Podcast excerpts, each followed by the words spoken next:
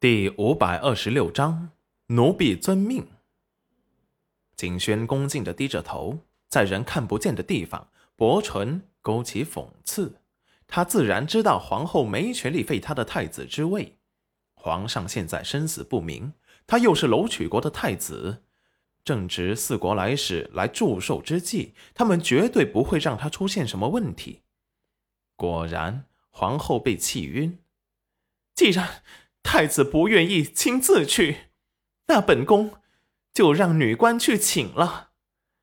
来人，速速去丞相府请贤夫人为皇上治病。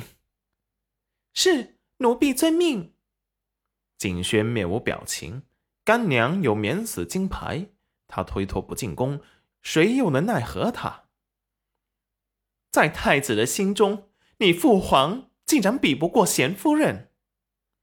皇后突然对着太子发难，景轩不慌不忙的解释道：“母后言重了，父皇是景轩这一生中最崇敬的人。父皇节俭爱民，精力图治，更是知人善用，大力提拔了丞相等人，使楼曲国的繁荣昌盛又提高了几个高度。恰逢四国来使祝寿，明面上是来祝寿，实际上……”却是来讨论交流和一系列的合作问题。这贤夫人就是推动楼曲国繁荣昌盛的先驱者。到时候关键理论还得请贤夫人过来给四国使臣讲解。此时招贤夫人进宫，实不是明智之举。父皇的身体，母后应该心知肚明。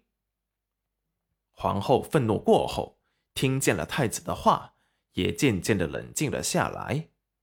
看来这贤夫人还动不得了，难怪皇上让人去杀掉裴元君，却放过了贤夫人，原来是留着她还有用。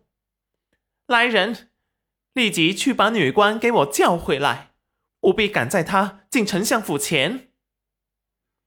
这边的赵亲王也一夜没睡，虎目干涩，有些可怕的红血丝。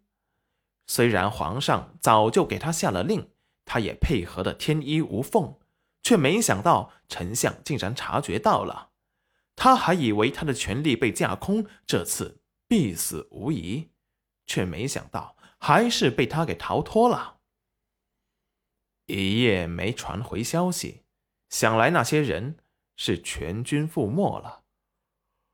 从来不知丞相大人。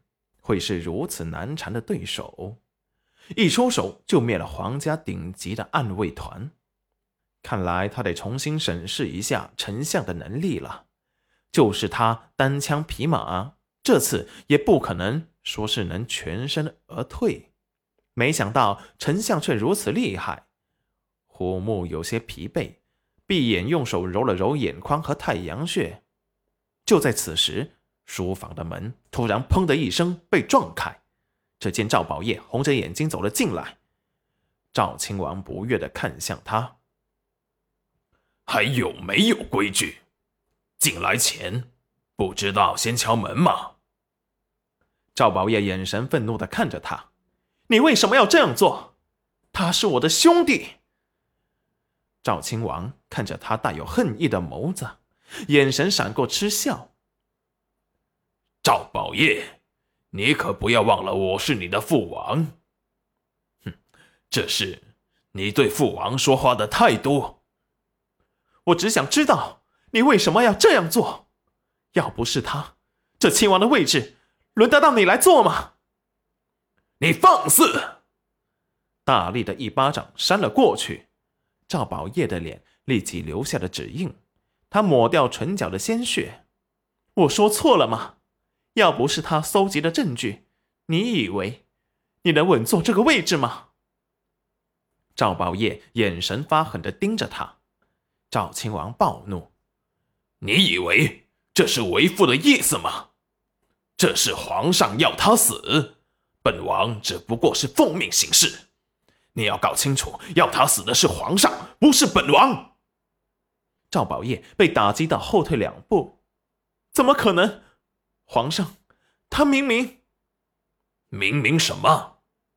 明明恨不得千刀万剐了他，却还要对他委以重任。